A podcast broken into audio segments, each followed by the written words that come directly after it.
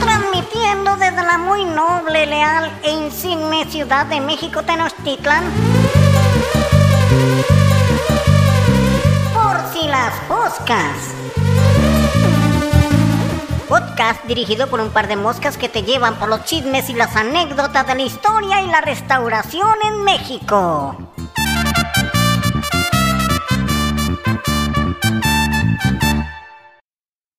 Bienvenidos a su podcast, Por si las poscas. un podcast que viaja por la historia, El arte y la restauración en México. presentado por la restauradora Mariana Grediaga. Y el historiador de historias maravillosas, Luis Huitrón. Comentitis. ¿Cómo estás, Mariana? Bien, ¿y tú? También, oye, recibí muchísimas felicitaciones del podcast anterior. Yo también. Sí, que estuvo Sí, padrísimo. gustó mucho. Sí, está padre, ¿no? Sí, yo creo que hay que invitar a todos nuestros invitados dos veces para que en la segunda ya aflojen. Exactamente, sí, sí, sí, con más chelas, pero pues uno siempre termina aflojando. Es lo que a mí me dijeron una vez, ¿verdad? Oye, sí. te quiero contar algo. Cuéntame, Bueno, dos cosas. Ajá. Uno, que se, va, se van a presentar las meninas. ¿en serio dónde? Sí, en Teopanzolco. Ajá. El, ¿qué? Eso es en Cuernavaca, ¿no? Ajá. ¿Cuándo? No me acuerdo, el 6, 6, de noviembre. Exacto. El 6 de noviembre se van a presentar las meninas en Centro Cultural Teopanzolco. Me siento como el vamos, vamos al circo Atay de Ajá, hermanos. exacto. Así. Y la otra cosa que Ajá. te quería decir es que hoy tenemos a nuestro primer invitado espacial. Eh, ah, porque esto de los invitados espaciales, la verdad es que nos está gustando muchísimo, porque comparten con nosotros sus experiencias, sus anécdotas y todo. Por favor, Mariana, preséntalo. Es un fotógrafo, Ya. eh, trabaja en el Instituto de Investigaciones Estéticas de la UNAM. Uh, Le tomó fotos IR al Acta de Independencia. Hace unas fotos bien padres que quiero que luego nos diga cómo las hace porque quedan redonditas, bien locas. ay, ¿me puede hacer una foto así bonita, tipo Annie Leibovitz? Bien redondito. Bien redondito. Ya redondito ya estoy. pero- Él se llama Ricardo Alvarado Tapia. Ea, ¿cómo estás, Ricardo? Hola, hola, hola. Muy bien. ¡Qué Bienvenido. gusto! Gracias, muchas gracias. Gracias a ti por querer venir, Sí, claro. dejarte. Sí, yo sí vengo, pero no, no me habían invitado. Exacto, tienes toda la razón. Oye, Ricardo, ¿y qué onda? O sea, ¿por qué te dedicas a la fotografía? ¿De dónde sale el gusto por que te Pues gusta la mira, foto? cuando yo tenía tres años, Mi padre y yo Mi lo plantamos en el mi límite del parque. cámara, tengo una foto con una cámara. No, claro que no. Eso no. Eh, ¿Por qué me dedico a la foto? Pues, híjole, cuando yo estaba como adolescente, tipo 15, 16 años, 17, mi hermano me invitó a que lo ayudara a tomar fotos en bodas, 15 años, eventos sociales. Órale, wow. Y ahí comenzó la carrera. ¿En serio? Sí, y luego claro. estudiaste Ah, artes no, y luego ¿no? metimos video en VHS. No. Sí, por supuesto, O con sea, una la camarota. modernidad. Órale. Sí, sí, sí, pues más dinero. ¿no? Oye, tengo una pregunta súper morbosa. Sí. Es bien difícil. No Es- tomábamos videos de otros tipos, solo De- bodas y 15 años. No, no, por eso. Solamente ya con eso tenemos. O sea, yo me acuerdo que era súper incómodo cuando estabas comiendo en los 15 años.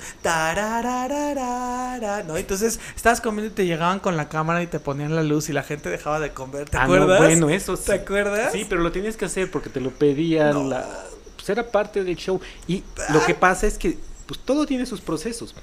Ese era el momento en que todo el mundo estaba sentado cuando están comiendo. Oh, y los podías retratar. Exacto. Sí, Claro. pues ahí veías quienes habían ido a la pachanga. ¿no? ¿Quién no Sí, había sí, ido? sí, ¿Quién había dejado regalo? Exacto. ¿Quién venía mejor peinada? Mejor No. ¿Quién vestida? solo fue a Y, y- y luego también este trabajamos así tomando fotos en, en un salón de a ver, ¿se pueden juntar? ¿Les tomo una foto? Y eso es súper incómodo cuando te dicen, no, Y no. regresa más tarde. ¿Cómo crees? Oye, y haciendo más morbosos todavía, ¿cuál es la, la peor anécdota que te tocó en ese tipo de cosas? Porque la gente es muy, es muy, es muy ruda. Está bebida, está tomada, está en flor de emoción. No es fácil un 15 años, una boda, seguramente no es fácil. Bueno,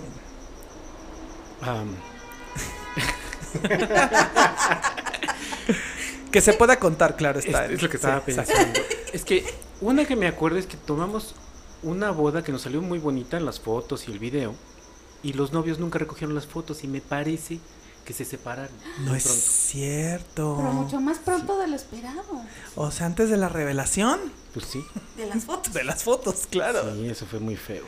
Órale. Y luego, hay muchas cosas, ¿sabes? Hay gente que te trata súper bien y, ay, por favor, coma, y bailas con la quinceañera y todo súper bien.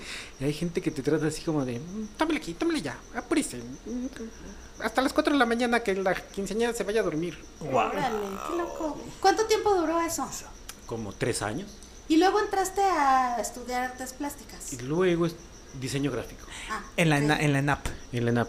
Y luego ahí reprobé foto. Ay, Mira, ¿sí? qué padre. Sí.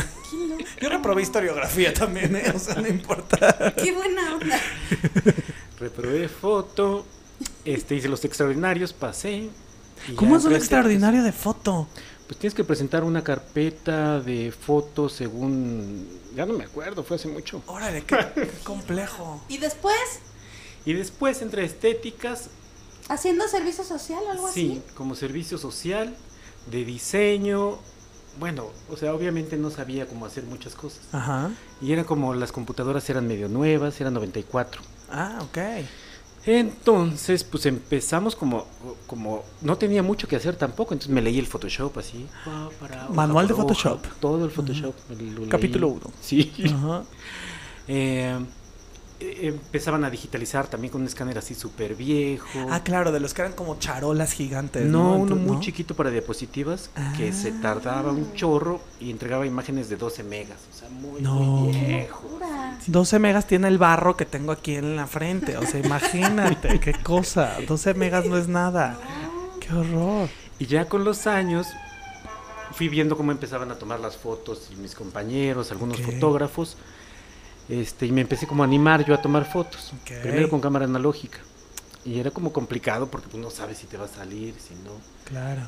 Y después ya llegaron las digitales y ya fue más. Oye, pero ¿cómo te quedaste en estéticas? Nunca, o sea, ya nunca saliste de ahí. Pero, pero yo creo que, yo, yo creo que para nuestros amigos que no saben qué es estéticas, Ah, sí, hay que decirles que es porque yo una vez estaba en una cena con unos amigos y no, que no sé qué, ¿dónde estás haciendo tu doctorado? No, pues que en estéticas, ¿no? Y me dijeron, ¿qué es claro, estéticas? estéticas suena a donde te peinas. Ajá, Sí, entonces justo, mis amigos justo. llegaron a la conclusión que el Instituto Nacional de Investigaciones Estéticas es Oye, donde hay un grupo bien, de ¿eh? señores diciendo, ay, me encantan tus uñas, se ven preciosas, pelo". tu, tu fleco se ve pero divino. Pero no, eso no es estéticas. Tienen toda la razón, ¿Qué es estéticas? Bueno, ¿Cómo definirías para nuestros nuestros les confieso que yo tampoco sabía que existía. O sea, cuando fui a hacer el servicio social, un maestro me dijo, vente en un proyecto de pintura mural prehispánica, ¿sí? ¿A dónde? Aquí te veo, no sé qué, el instituto de no sé qué. Ya pregunté, ya llegué, pero tampoco sabía que existía. Pero ¿cómo definirías a alguien que no sabe qué es estéticas? ¿Qué es estéticas? ¿Qué hacen? ¿Qué, qué, qué- qué- Bueno, qué- se qué- hacen muchas cosas y ha cambiado, ha cambiado desde que se inició, se inició como en el 35, no me acuerdo. Sí. Y se hace historia del arte principalmente, teoría y crítica del arte. Y bueno, les decía también que ha cambiado, se, se- ahora tenemos, en algún momento se tuvieron artistas también en, en estéticas. Guau. Estuvo Felgueres, no, no recuerdo qué. ¿Haciendo, de- creando? De, de investigador, como de creador investigador. Mm, Ah. qué bien. Eh, ahora hay dos personas que estudian música, uno que estudia literatura. Eh, se piensa en algún momento a lo mejor meter algo de museografía, estudios con- que tengan que ver con museografía. Hay un laboratorio. Hay un laboratorio de arte. eh, donde está nuestra querida Eumelia Hernández, la otra gran fotógrafa del acta. Y bueno, yo esperaría que también en algún momento metieran a alguien de diseño.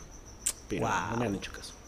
Órale, wow. O sea, y entonces ahorita, hoy por hoy, tú trabajas en el Instituto de Investigaciones Estéticas de la UNAM. Sí. Wow. En el archivo fotográfico. En el archivo fotográfico. ¿Y qué haces en el archivo fotográfico? Varias cosas, pero principalmente tomo foto de obra de arte, digitalizo diferentes materiales fotográficos y me encargo de un fondo que se llama el Fondo Vicente Cortés Otelo, que es fotografías entre 1915 y 1960, principalmente de la Ciudad de México y algunos estados de la O República. sea, ¿tienes muchas cosas de Guillermo Calo, por ejemplo? No, o ya no entra. Bueno, en el archivo tarde. sí hay, En hay archivo sí. impresiones. Ok, No me acuerdo, 30 impresiones, sí, algunas. De cuando Guillermo lo contrató Porfirio como para hacer todo. Es que, como es lo que te iba a preguntar. Ajá, o sea, ves estas fotografías de iglesias y así padrísimas, que se iban Don Manuel Toussaint Sí, sí, y. Guillermo Calo en burro, Sí, sí. así caminando y todo, "Ay, tómale esa cúpula. Y entonces, pa, pero si ya es 15, entonces no le toca porque Porfirio salió en el 11, entonces ya no le toca. Ah, no, no, es que las mías son de Vicente Cortés Otelo, el fotógrafo. un fotógrafo. Ah, Guillermo Calo, hay un fondo de Guillermo Vic- Calo. Ah, y tú estás solo en el, en el de Vicente. Bueno, yo me encargo de Vicente Cortés. Sí, que es una maravilla. ¿Y, ¿Y qué haces? O sea, te encargas, pero ¿qué haces? Pues todo, gestiono todo el, el fondo. Es decir, bueno, excepto la parte que tiene que ver con conservación. Eso que lo hagan las restauradoras. Este, eso lo hace Gustavo Lozano. Ok. Sí. Eh, ¿Qué hago? Organizo, eh, numero, a veces tengo servicios sociales que me ayudan. um, y organizar, por ejemplo, les voy a decir, nos, tenemos una donación de hace cuatro años, 7000 fotografías, 5000 negativos más o menos y 2000 eh, impresiones en papel. Wow. Entonces estaban revueltos. Entonces de repente había así como soldado con pistola. Y 300 fotos después, sol- dos soldados con pistola. Pues, ¿cómo le pondrías en la descripción? Claro. Ajá. Soldado con pistolas, ¿no? Sí. Bueno, pero si vas juntando esas fotos y luego ves otro soldado con otra con, con el- con- con uno de estos compañeros con pistola en una calle y luego los ves a los cuatro juntos encima de una iglesia y luego los ves formados con un pelotón, Entonces, entonces, un set, vas haciendo claro. toda un- una sesión de fotografías. Claro. Entonces, eso es lo que estoy haciendo, como, Oh. como juntando escenas. Oye, ¿cuántos años o cuánto tiempo llevas haciendo eso? Bueno, esto de la última donación llevo como tres años. Wow. Y, y me parece muy importante porque, pues sí, podemos saber esas fotos que parece que no son de nada, como un avión cayendo, por ejemplo. De repente tengo fotos de un avión. Y, y, pues sí, ¿no? Pero resulta que le puedes ver el numerito y ese avión está en otra foto y en la otra foto sale una acróbata encima de las alas del avión. No. Ah, y luego sale ese avión con unas banderitas Y vas haciendo referencias. y probablemente Semana de la Aviación 1930. No es cierto. Wow. Sí. ¿Y esas donaciones quién las hace? Eh, estas dos, tenemos dos donaciones de Vicente Cortés Otelo. Dos, del mismo. dos familias. Tuvo varias familias. La última y la penúltima. Las donaron. sí. ¿Y las, y las dan en, las dan en préstamo? No, o donación ya para la vida eterna. se quedan en la UNAM? Sí. Y es- ustedes las conservan, bueno, la persona que hace la conservación, ahí mismo lo hace o se mueve a otro departamento. No, ahí mismo en el archivo. Sí. ¿Cuáles son los criterios para recibir una donación? Porque creo que es importante eso, ¿no? No me lo sé de memoria, No, pero más o menos de lo que has tenido en experiencia, tantos Pero- años, como que puede ser. pero afortunadamente ya contamos con criterios para donación. No, no había y era como si el director o si el coordinador o coordinadora del archivo querían eh, recibir algo. Entonces era como, como difícil recibir o no recibir. Ahora los criterios son que mm, sea más o menos de la materia de estudio del instituto, ¿no? que tenga algo que ver. Em, O sea, que sea algo artístico. E histórico, ¿no? Supongo también. pero también podemos recibir donación de obra de autor. Por ejemplo, este si Annie Leibovitz nos quiere donar unas 300 Ay, fotos, sí, por pues lo ponemos como fondo de autor, ¿no? Pero que me ponga a mí en una foto yo ya la doy. Al lado. A la- como la reina. Oye, ¿y quién era este hombre, Vicente qué? Cortés Otelo. Ay, pues es una, o sea, yo- es, es como de mis pasiones ahora en la ¿Sí? vida, ¿no? A Sí, ver, pero por supuesto. Pero ustedes me paran porque puedo hablar. No, no, no, de adelante. Tú dale, tú dale. Qué bonito. Vicente Cortés Otelo Sí. este, Nació. nació. pues sí, este, hasta eso es interesante. Tiene dos o tres actas de nacimiento.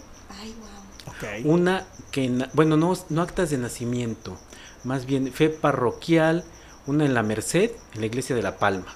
Nació en 1800, no me acuerdo, 96 creo que dice. Wow. sus papás vivían en la Merced, entonces es muy probable que se haya nacido ahí. Y otra que nació como tres años antes en Ciudad Juárez. Órale. ¿sí? ¿Y Qué- por qué? Pues es que nació en 1890 y tantitos. Porque después viene la revolución. Y entonces es como un momento muy difícil. Y también como para trabajar en esa época en México, pues probablemente necesitaba tener otra, Claro. otra fecha de nacimiento. Bueno, y aparte, ¿qué hizo? Estuvo en tránsito como motociclista de tránsito, pero motociclista en 1925. O sea, Wow. imagínense, como las primeras motocicletas que llegaron a la policía. Estuvo en la revolución, Como todo el mundo seguramente. pues como la mayoría. Estuvo en la revolución, estuvo un tiempo en la división del norte, se unió, parece, en Ciudad Juárez al- en, en el movimiento revolucionario, pero en los primeros meses. Wow. Después eh, pasa el tiempo, viene a México, se une a Huerta cuando da el golpe Ay. y estuvo seis meses con Huerta y por eso no lo reconocen como, como veterano de la revolución. Claro, para todos nuestros amigos que no sepan quién es Huerta, Huerta es el maléfico, maleficarum de la revolución. Mandó matar a Madero, una terrible persona. Si te saludaba Huerta, te revisabas el bolsillo porque seguramente ya te chingó algo. No, no sé, un asco de persona. Y pues todos los que estuvieron alrededor de Huerta, pues sí, se llevaron esa mala fama, aunque no era primo necesariamente. de, la, de, mi, de mi bisabuela materna. Ay, no es cierto. Traigo unos genes muy De Huerta, eso explica muchas cosas. Sí, lo sé. Y aparte a él le compusieron la cucaracha, ¿no? Ah, no sabía. ¿En serio? Sí, ¿No, sí. ah, ¿no era juarista la cucaracha? ¿No? No, que yo sepa se la compusieron a Huerta. Porque Ay, era bien motopacheco. Exacto, sí. Ay, qué padre. Pacheco y loco. Sí, mucho. Wow. Y es un malévolo. Les recomendamos a todos nuestros podcasteros la super serie en. Ahorita les digo dónde está Amazon Prime, que se llama Temporada de Sopilotes, de mi queridísimo. Ya sé que muchos van a decir, no, pero ¿cómo que no? Y demás, me vale. Es, véanlo primero. No, les puede caer muy mal Paco Ignacio Taibo II como persona, pero a nadie le importa, solo a ustedes. Pero como historiador y como documentalista es fantástico. Sí. Es increíble. Temporada de Sopilotes es. ¿Ya lo viste? Pues es que vi una Véanlo. de, de Taibo, pero creo que era Patria. No, no, no, no. Temporada de Ah, Sopilotes. Es buenaza. Y además la animación y todo. Y ahí sale un poco lo que dices. Huerta, cómo se va armando de todo un grupo. Muy inteligente el señor, ¿eh? Bastante inteligente. Sí, y que se muere de cirrosis. Sí, para andar de borracho. Ya ven, muchachos. Salud. Eh, pues salud, pues salud, salud, salud, salud. Pues sí, pues sí. Exacto, si algo de morir, que sea como huerta. Entonces Huerta, pues sí, juntó a mucha gente, pero sí, mucha gente tuvo mala, mala fama. Entonces él perteneció como al grupo de Huerta. No, ¿No? no, no, no creo. Lo que pasa es que yo, o sea, imagínate que de repente ahorita se pone un movimiento armado. ¿Con quién te vas? Con Belinda. Te vas con el que crees que te Sí. va a resultar mejor el Sí, y asunto. eso era la revolución al Y final. entonces Cortés se fue con Huerta seguramente porque pensó que le iba a ir mejor. Ok, Sí. wow, fuerte. Estuvo muy cerca de la política también. Hay muchas fotos de Plutarco Elías Calles, de Emilio Portes O Gil. sea, él como fotógrafo de la presidencia. No, no fue No. de la presidencia, sino estuvo cerca. Ah, ok. Y sobre todo de Plutarco. Pero seguía siendo policía. Eh, es que ahí tengo eso, algunas ¿eh? dudas. Parece que era policía como en periodos. No estoy tan Y seguro. también ¿Fotógrafo? Sí, ¿O era como sí, era bien padre. Era bien padre porque era policía, pero también le tomaba foto a los policías. Wow, o sea, como el que registraba la, la mente Inception, ¿no? La vista dentro de esto. O sea, Sí, desde adentro. Sí, sí. O sea, era policía de tránsito, levantaba infracciones y andaba en su motocicleta. Ay, qué padre Qué que te, que te agarrara así como Ah, pero ahí ¿eso no acaba. ¿Eso está Ay, no. cortés? Sí. ¿Me va a levantar una multa? Sí. Tome una foto primero. No, tiene un, un- tenemos una parte muy importante de la historia principal, bueno, no principal, pero de la historia más famosa y más importante de la aviación en México, entre 1927 y 1931. Fueron, fue esa época en cuando se hicieron los grandes vuelos en México, así de distancia de México, Baja California, si no mal recuerdo, México, eh, Texas, vuelos a Centroamérica, Y estos vuelos, la aviación era muy nueva. Sea, Claro. Lindbergh vino en el 29. Sí. 29. 29. Sí, no me el primer vuelo comercial lo anuncia Lázaro Cárdenas en su periodo, pero comercial de viaje por aero, Sí, sí. no sé qué De, cosa era. de hecho, las rutas Ajá. comerciales de México se le dieron a Lindbergh. Ah. O sea, como Lindbergh era la persona más famosa del mundo en ese momento, lo invita a Plutarco y las calles, viene, este, va a la Secretaría de Comunicaciones y Transportes, creo que se llamaba, o Obras Públicas. no- Ahí en el. Munal. Esas eran las Y le dan las cartas, Sí. y le dan las cartas de aviación de México. Y Lindbergh, hasta donde entiendo, se las da a Panam.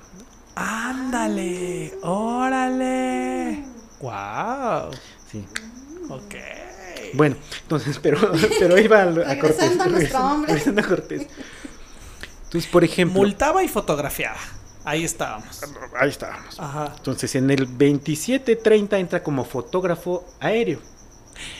Entonces, monta cámaras de, de cine en las avionetas. No es cierto. Qué buena idea. Wow, qué loco. Entonces, las primeras así drones y GoPros pues, fueron su camarota que llevaba y montaba ahí. Y aparte tenía cámaras aéreas. Y eran unas camarotas de 40 centímetros por 25. Y todavía se conservan esas. Era esas. De parte de la donación tenemos una cámara. ¿Y, y películas también? Sí. No. Tenemos como 25 Podemos películas. ir el lunes a verlas. Bueno, yo llevo las palomitas. Bueno, las películas, l- casi todas, creo que todas, para, casi todas las tiene la Filmoteca de la UNAM en, en- las cuida la Filmoteca. O sea, son Claro. parte nuestra, pero las cuida. la Pero, ajá, el, el- Son nitratos. Ah, y están en la bóveda. Están en la bóveda ahí por los bomberos. Por si se incendia que Porque si se incendia lo apagan rápido. Pues es Bueno, que no se lo pagan, incendia. pero- Pues se incendian las cosas, ¿va? No, Como la Virgen sí. del Perdón que se incendió. Sí, sí. no, y aparte pues los nitratos Sí. se incendian nada más de verlos. Sí. Oye, estamos entonces hablando de realmente una de las primeras figuras sobre la cinematografía mexicana, ¿no? O sea, no como lo entendemos hoy cinematografía artística, porque bueno, la cinematografía tiene un primer momento como en el mundo, ¿no? Nada más que vamos desfasados de América y Europa, como es una, un registro pleno de la realidad, o sea, no hay narrativa, no hay arco artístico, sino es este registro. Y se me hace muy padre que este chavo haya dicho, sí, yo igual, es este registro como de la vida, pero desde las alas de los aviones.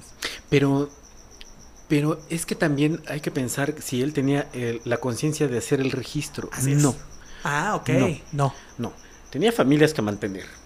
O sea, hay que pensar que ya en el 30 ya tenía dos, por lo menos, tuvo dos. Entonces, tenía niños que mantener. Pocos, ¿eh? Para esa época. Bueno, no sé cuántos niños haya tenido con la primera esposa que todavía no localizo. Si alguien sabe algo, por favor. Se busca. Este- Se busca. y entonces trabajaba para el momento. Registraba para el momento. ¿Y se lo habrán encargado? ¿O será Sí, por encargo? muchas cosas Por le encargo. encargaban, seguramente. ¿Y sí. quién ¿Tú era la tienes? mente O que sea, le no era un poco así de encargaba? tú que traes cámara, que tienes cámara, ¿puedes grabar esto? Podría ser un Sí, poco Plutarco, hay, hay fiestas de Plutarco. No. Entonces, de repente Plutarco le debe haber dicho, a ver, le decían el chino, a ver, que el chino vaya a grabar y a tomar fotos. Estas famosas fiestas de la casa de no me acuerdo quién, allá en Revolución e Insurgentes, donde se llenaban las albercas de champaña. Ah, qué exótico. Eh, Porque es que... Está medio Ah. Bueno, hay unas fotos de la Ciudad de México cuando esta parte de la ciudad no había cinco casas. Claro, en la... que es que hoy- tabacalera? Esa zona, ¿no? Ah, no, no, yo me fui para el otro lado. No. Entonces Ah, ¿Para el otro lado? ¿Cuál otro lado? hacia mm, Revolución. Insurgentes y a- adelante del estado. De, ¿Por dónde está Liverpool Insurgentes ahora? Ah, ahí yo vivo. Esas cinco casas, una de esas cinco casas es mi casa.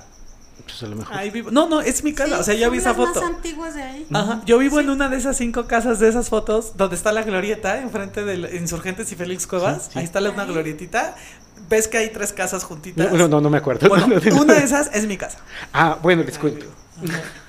Chisme. Hay, uh. hay- hay tres fotos. ¿Esa foto la tomó él entonces? Desde arriba, No- porque no viene el dices, avión. pero hay una. Porque y se ve el trazo de la glorieta y.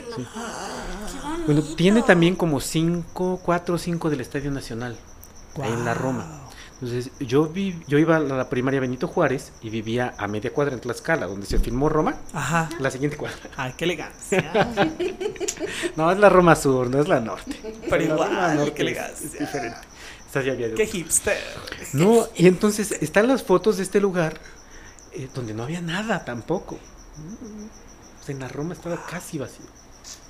Sí, a mí me sorprendió. A mí me sorprendió ver esa foto de mi calle, donde Sí. hoy hay departamentos, edificios godines, rascacielos, y sigue mi casita al lado de la otra casita, enfrente de la otra casita, y ver esas tres casitas en pie es una locura, porque no hay otra cosa más marcado. Sí. Ni siquiera hay banquetas. ¿no? Ahí está Doña Mari, Claro. fincando en nombre de los reyes católicos. Esta tierra es Miscuac. Y Es, es que Doña Mari es mi casera, tiene 95 años y sabe toda la vida de todo el mundo. Seguro hasta sabe la vida de tu abuela. Ahí, seguramente No, sabe. mis abuelas, una era de Michoacán y la otra de... de- no, dos de- Seguro. las dos de Michoacán. Seguro Doña Mari sabe. ¿no? Y ella nos cuenta, ella me enseñó esa fotografía. Desde se ve el avión. Bueno, está tomada desde un avión. Y se ve muy bonita la glorieta de Valencia. Donde está Fuente Art Deco, padrísima, que restauraron muy mal. Y eh, están las callecitas y se abren. Entonces es bien padre. Yo siempre me puse a pregun- me preguntaba a mí mismo, ¿quiénes eran estos fotógrafos aviadores? Pues, Ah, este es otro dato bien interesante. Aurelio de los Reyes, que, que- que me ha ayudado muchísimo, bueno, muchos investigadores del instituto y gente, y, o sea, este trabajo está hecho por muchísima gente. ¿no? Bueno, les hablaba de Aurelio de los Reyes, le preguntaba, oye, ¿y cuántos fotógrafos aéreos había en ese momento? Me decía, como cuatro o cinco, necesitaban permiso de la Fuerza Aérea para volar. Wow. Entonces, ¿qué creen? Vicente Cortés era de la Fuerza Aérea. Él no necesitaba permiso. O sea, es un todólogo. O sea, fue Sí, poli, fue de la Fuerza. Aérea. ¡Wow! Oye, ¿y ¿qué sabemos de él? ¿Dónde se forjó? ¿Dónde estudió? O sea, Ah, sa- no me preguntes eso. no, pues es que soy historiador. No, o sea, que no nace, lo sé. nace en Chihuahua, en Chihuahua o nace en la Merced. No nace en la. Merced. Nace en la Nace Merced. en la Merced. Sí. Y después. Ya estuvimos viendo en ancestry.com. Ah, buena. Ancestry. Sí. Sí. Y después desaparece. O sea, bueno, su etapa inicial formativa no sabemos, pero de pronto. Entre 1915 y 25 más o menos vive en Ciudad Juárez. Más Ah, o menos, ok. porque parece que fue policía en esa época en la Ciudad de México también. Ah, Oh, wow. Si alguien de Juárez tiene ¿dónde, información. ¿Dónde aparece ya siendo fotógrafo, ya siendo esto? las fotos más viejas que tenemos son 1915. Qué locura. Wow, es plena revolución. Plena revolución. Pero hay unas muy curiosas, o sea, de las más viejas que tenemos son panoramas. La- nuestra primera donación fueron 111 panoramas, negativos de 6, 8 y 10 pulgadas de alto por un metro, metro y medio de largo, el negativo. Guárale. Y uno de los más viejos es 1915, de la Ciudad de México. Qué fantástico. ¿Y qué zona es la que está fotografiada? Esta es la Ciudad de México desde el oriente de la ciudad, hacia el centro. Bueno, hacia el centro, pero se ve norte y sur. O sea, Oriente desde actualmente salida a México, Puebla. Desde la Cámara de Diputados, cruzando la, la calle de la Cámara de Diputados, ¿cómo se llama? La que cruza- ¿Ángeles? Congreso de la Unión. No, Congreso de la Unión, donde ve el metro, ¿no? Sí, sí, Ajá, sí, cruzando Congreso Congreso de la de la Unión, de ese lado. Donde estaba el antiguo Lazareto de San Lázaro, Donde estaba la antigua estación de San Lázaro, Trenes. a una calle. que era el Desde ahí, desde ahí ¿Por tomó la la foto. tapo? Más No. atrás. No, No, la tapo adelante. ahora. Exacto. En donde está la tapo ahora era, si no mal recuerdo, la fábrica de armas. Sí. No, esto está adelante. Lecumberri, te vas de Lecumberri unas ocho cuadras hacia el poniente y llegas a Congreso de la Unión. Pero en Congreso de la Unión doblas a la derecha, a la izquierda y llegas al Palacio de Senaduría, del, más bien de los diputados, y enfrente están las ruinas de la antigua estación de trenes de San Lázaro. Por eso la estación del metro de San Lázaro tiene un trenecito. Y esa misma antigua estación del tren de San Lázaro era el antiguo leprosario Está del lado del derecho lado de donde tomó la foto. Exacto. que Wow. fue vigente desde el siglo XVI hasta el siglo XIX. Ay. El leprosario maravilloso, donde ahí estaban las atarazanas de Hernán Sí, Cortés, sí, sí. ahí. Y donde la famosa Virgen de la Bala, que era una virgen de este pelo, que cuando era una imagen de, de- de- de madera de una señora y el marido llegaba borrachísimo a ponerle una santa madrina y entonces la virgen ¿A la Virgen o a la señora? a la señora y la virgen se levantaba así y le hacía "Eh", y se atravesaba entre Ay, no. Ajá, exacto. Y entonces un día llega el marido borrachísimo harto y va a matar a la mujer porque borrachísimo harto, ¿no? Entonces cuando le va a disparar así, ¡pa! Se le cruza como la el virgen porterazo. así, así, ¡puas! y le queda marcada el ba- la bala y se vuelve súper Qué milagrosa. buena historia. y es la Virgen de la Bala de San Lázaro. Ah, Entonces desde ahí tomo la foto. desde ahí tomó la foto. Ah, mira. Y se vería que catedral y... Se ve, o sea, se ve todo, se ve todo, tan- todo, se ve hasta Tlatelolco. ¡Qué padre! Y aparte, como son negativos muy grandes, tienen mucha información y los digitalizamos. Puedes hacer acercamientos y ver muchísimas A ver, cosas. por favor, Wow. visiten www.estéticas.unam.mx, diagonal, bechica, CS. Así es, porque estéticas no es donde te ponen las uñas, es donde se hace todo esto.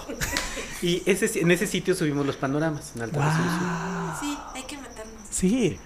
Ok, entonces 1915. Esas La fotos. foto más vieja La que foto más vieja del. Lo que sabemos. ¿Y la más nueva? Ajá, ¿hasta dónde llegó? Ah, Miguel Alemán. Tenemos Miguel Alemán, parece que ya en la presidencia. O sea, sería Órale. 1960, no estoy tan seguro.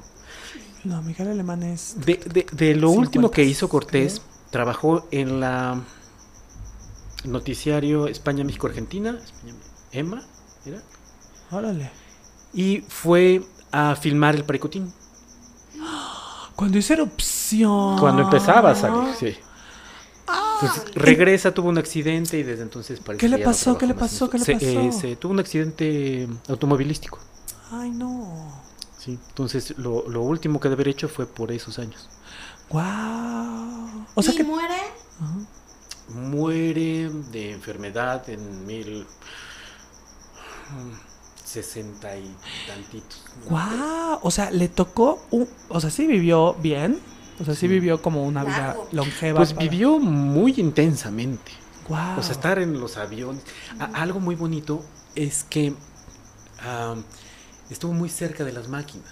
O sea, la motocicleta era algo relativamente Ay, nuevo. qué padre. La Pues fotografía, gustaba la adrenalina. la Sí. fotografía era muy nuevo, las películas eran muy nuevas. Ay, qué padre. Los aviones. Sí, Sí, totalmente. Entonces estuvo muy cerca de la tecnología. las muchas familias. Así La- es. Bueno, eso es otro tipo de También tecnología. adrenalina. Ah, sí, adrenalina, claro. Sí. Pura adrenalina. Vamos a poner el mismo nombre a todos para que no me confunda. Órale. Entonces, este es como el desarrollo de este gran, pues, ¿cómo lo definirías tú? ¿Fotógrafo? o- Estoy, estoy, estoy pensando, Ajá. em, platico también mucho con Hugo Arciniega sobre. Vicente Cortés. Y él hace tiempo me preguntaba si era más, em, si hacía más películas que fotografías. Ok. Entonces no lo sé, porque tenemos una parte del material que creo. Entonces, por ejemplo, panoramas, tenemos 113. Entonces yo primero lo, yo primero pensaba, ay, Vicente Cortés, el panoramista. Pero solo son 113. Claro. Y no tenemos ninguna foto de Cortés con la cámara panorámica. Entonces a lo mejor no era de él. Mm, Ah. a lo mejor no era su actividad principal. Bueno, tenemos 7000 fotos y 30 películas, pero bueno, 25, ya le estoy subiendo. pero a lo mejor hizo muchas más películas. Ay, wow. No sabemos. Y no se sabe si otras de sus familias tengan. Ajá. Hasta ahorita no. Bueno, un nieto tiene dos películas y dos panoramas, creo. Oye, ¿se ha hecho una, re- una retrospectiva artística, curatorial, museográfica o documental sobre, al- sobre las obras de esta persona tan importante? Pues hemos hecho pequeñas exposiciones, muy, muy, muy pequeñitas. Una en el en Chicago, en la UNAM Chicago, pero es un espacio muy pequeño, Sí, tiene es estéticas también, los pasillos. Son como muy, demasiado pequeñitas. Lo que pasa es que, pues estoy organizando. Yo creo que lo primero es organizar, saber Claro, de dónde por viene, supuesto. quién es, qué hizo, cómo está, describir Wow. un poco las imágenes. O sea, la gente todavía, este, tengo un Facebook de Vicente Cortés, entonces de repente la gente me da mucha información, es bien bonito. Acabo, Wow. acabo de subir una foto de la estación de tren de Buenavista. Lo sé, porque alguien ayer o antier me acaba de poner, esta es la estación del, y el tren, creo que hasta donde entiendo, el tren el mexicano y la estación del Buen- Buenavista. Oh. Wow.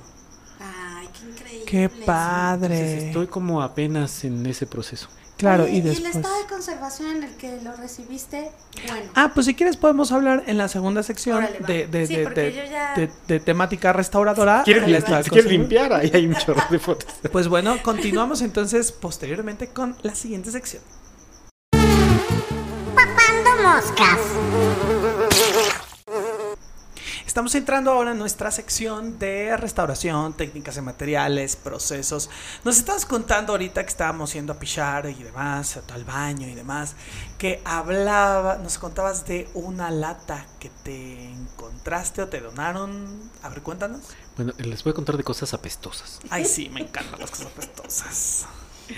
Aparte apestoso feo. Apestoso feo. Han, han olido los nitratos. Ay, no. Yomi, yomi. Muy mal. Es como el es ácido acético. no, no, no, muy feo. Sí. ¿A qué huele? A No. vinagre el que te llora el ojo. Ay, qué padre. Pero más que vinagre, es muy fuerte. Muy, muy fuerte. Sí, O sea, te queda impregnada la ropa, la cara. Ok. Todo, todo, todo. Ok. O sea, Bueno, entonces eh, había una lata que decía que bueno, Que había, decía, no abrir. apesta. Bueno, cuando fui al local de una de las donantes, nieta de Vicente Cortés, pues estaba como organizando un poquito las fotografías y eh, las películas. Entonces había una lata de película 35 milímetros que decía Revolución Mexicana. Entonces imaginan, pues creo que a todo mundo nos encantaría encontrar una película o fotografías no vistas de la Revolución Mexicana. Ay, sí. Bueno, entonces le empecé a abrir poco a poco y no abría, no abría, no abría y ya como me gusta abrir aparatos y ya he abierto algunos que no quieren abrir, sé que eso no se debe de hacer. Si, si la cosa no quiere abrirse, no hay que abrir. No lo haga en casa, por favor. Y más si es un material fotográfico. ¿no? De No. 100 años casi. No lo haga en casa. Entonces, bueno, intenté por un lado, no se podía, por el otro, en fin. Abrió. Y adentro había una película completa, o sea, el rollo completo de toda la lata, ya echado a perder. O sea, ya echado a perder quiere decir como, eh, como si fuera un pastel de colores naranjas, amarillos, y Ay, que no. si lo levantabas se rompía en trozos como pastel. Ah, Sí. qué triste. Y entonces Nunca Pero no ha sabremos. sido lo, lo único apestoso. No. Había nitratos que yo creo que el hijo de Cortés, creo que el hijo, en un intento de conservar las fotografías 5x7 de nitrato las metió en bolsitas, Ay, no. como de verdura. Uy, y se Sí. pegaron. Mm, no, o sea, ese fue el primer paso. El primer paso es que Y se luego pegaron. No, el último es que estaban hechas agua. No, ¿en serio? Agua, agua, que no Se se, ve- veía nada, ya nada. Era como agüita. Y el apeste Sí. Era horrible. Bueno, eso, eso, esos eran los casos más graves. Otros estaba como chicloso el negativo. Ok. Sí. ¿Y se han podido conservar esos, por ejemplo? Los chiclosos. No. Eh, de cuatro años para acá que empezamos a ver la colección, cuatro o cinco más o menos, algunos de plano se echaron a perder. O sea, sí no hubo manera. Pregunté a, a varios restauradores y me dijeron que no vale la pena conservarlos. O sea, de plano. Los que estaban en muy mal estado de conservación, que no, que nos deshiciéramos, que digitalizáramos, fotografiáramos y nos deshiciéramos. ¿Y se, se les veía algo? Ah, es que son diferentes niveles de conservación. ¿no? Los que se le veía solo la firma y lo demás era agua, pues no, pues ya, ya Ok. no había ¿Tú manera. consideras que habría uno que pudiera? No. No. Yo fotografié todo. Ok. Todo, todo, todo, todo, todo. Y otros que estaban chiclosos, sí, los hemos digitalizado y los hemos fotografiado. Este, pero se siguen deteriorando. El Aunque estén en la cámara esa frigorífica. Es que la idea es congelarlos. Se metieron, algunos se metieron en una, no en la bóveda de la fototeca, sino en un refrigerador. Se echaron a perder y el humito que sueltan sí. echó a perder una parte del refrigerador. No es cierto. Wow. O sea, sí es algo muy, muy complicado. Qué tóxico. Como el, como su sex. Como él mismo. Como el mismo. Como el mismo hombre.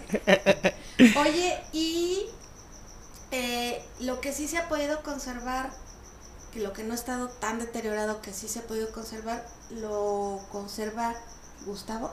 Sí. Bueno, Gustavo y sus, sus chicos de servicio social y algunos también que han participado conmigo, pues han limpiado muchas de las fotos, pero pues sabes, el proceso de conservación es así como ¿Cuál es? Ajá. rodar. ¿Cómo sería el proceso de conservación? De, de- de- De una limpieza limpieza, primero. Pues una limpieza puede ser con agua, alcohol y rodarle el hisopo. Así de plano, mecánico con agua, alcohol y ya. Ok. Pero ¿Y co- eso se le tienen que hacer a 3000 fotos Sí. 5 Qué por 7. locura, qué locura, señores. No, qué locura. No, o sea, necesitas muchos servicios sociales. No, y además también ver cómo está la foto, si se está despegando la película, Claro. cómo está el papel, ¿no? Sí, sí. Es súper difícil la foto. En algún momento hablábamos hace muchos años.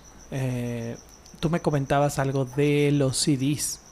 Mm. ¿no? Que era, que era bastante complicado llegar a mantener o conservar, ¿no? Ese tipo de material que pues es un poco más moderno. Digo, la foto se incluye porque en nivel histórico pues es relativamente moderno, joven. Y pues sí, que no, no existe esa pues esas herramientas como poder conservar o por lo menos hacer re- retroceder el proceso de ninguna manera, ¿no? Sí, pues lo que se hace es hacer como copias eh, y copias y copias y copias y luego digitalizar y tener como pues, muchos acervos digitales Ajá. para que si se te jode uno tengas otro y ¿no? Y, y, por ejemplo las televisoras fue, a- fue hace tiempo un congreso y hablaban de cómo conservar los materiales nuevos, ¿no? Wow. Y entonces digitalizar todo es una opción, porque además todo pues, tiende a deteriorarse las fotos, todo, todo. Pero además la complicación de conservar el contenedor del material digital. Claro. Entonces las televisoras tienen como ya un programa de conservar todos los archivos que tienen de las telenovelas y Qué fuerte. noticieros, etcétera. Qué fuerte digital. que la conservación moderna, contemporánea, tenga la relación tan estrecha con la reproducción, con la multiplicación de, porque es una, o sea, poéticamente, ¿no? Ah, Este, así de concepto, pues no estás conservando, estás reproduciendo para que no se deteriore, porque lo que está no lo puedes conservar. Sí, y es que aparte luego pues cambian los formatos, ¿no? Antes Claro. el disquete y luego el, El disco. beta, el VHS. Ajá.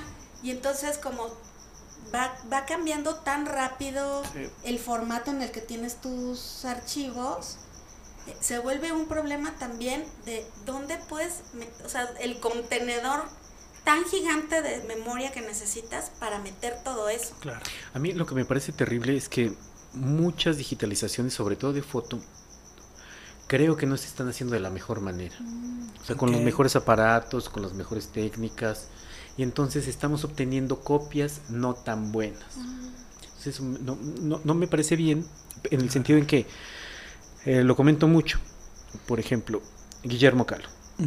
Muy buena técnica, más o menos buenas películas, de- sobre todo el tiempo.